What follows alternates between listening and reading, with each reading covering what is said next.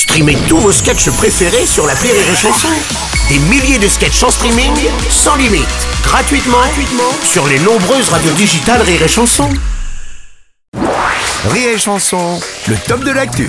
Et c'est au tour de Maître Labajon de faire son top de l'actu. Bonjour Maître. Ah, bonjour Monsieur Robles. Alors Maître, c'est vous qui défendez le célèbre producteur américain Harvey Weinstein accusé d'agression sexuelle sur plusieurs actrices. Mais comment vous pouvez le, le tirer d'affaire Ah bah écoutez, mais même le pire porc a droit à une défense. hein.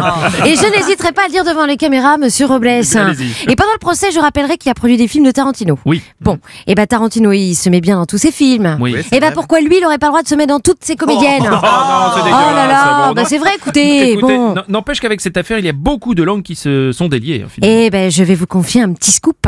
Mm. Si toutes ces femmes n'ont pas parlé avant, c'est parce qu'elles avaient trop peur de se faire interviewer par Christine Angot. ah, les oui, gens ne sont pas au courant. Oui, c'est vrai, on peut comprendre. Voilà. Maintenant, toutes les comédiennes osent parler. Eh Enfin. ben oui, mais oui, mais même Mimi Mati a avoué qu'elle avait été victime. Elle Oh. a passé un casting dans l'obscurité. Le réalisateur n'était pas conscient de la taille de la comédienne. En pensant lui mettre une main au cul, il lui a mis une baffe.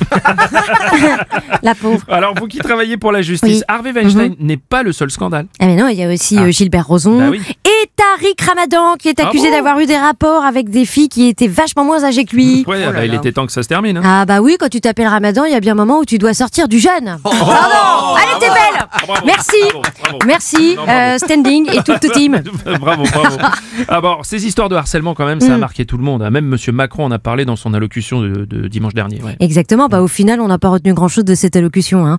mis à part le décor autour de lui et les tableaux, de très très beaux tableaux. Hein. Je sais pas si ça vous a plu les beaux tableaux. Ah oui, pas- Mais ça va parfaitement avec le personnage. Monsieur Macron commence par l'écouter, puis ça finit dans le décor.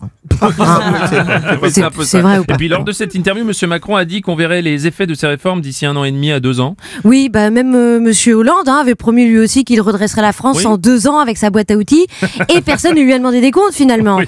Et vous savez quoi? Les politiques, c'est comme Harvey Weinstein. Ah bon, pourquoi? Eh ben oui, parce que sur le coup, on dit rien et on se réveille dix ans après avec la vague après de ça te fait on termine sur une note poétique, merci beaucoup. Merci d'être à c'est son de.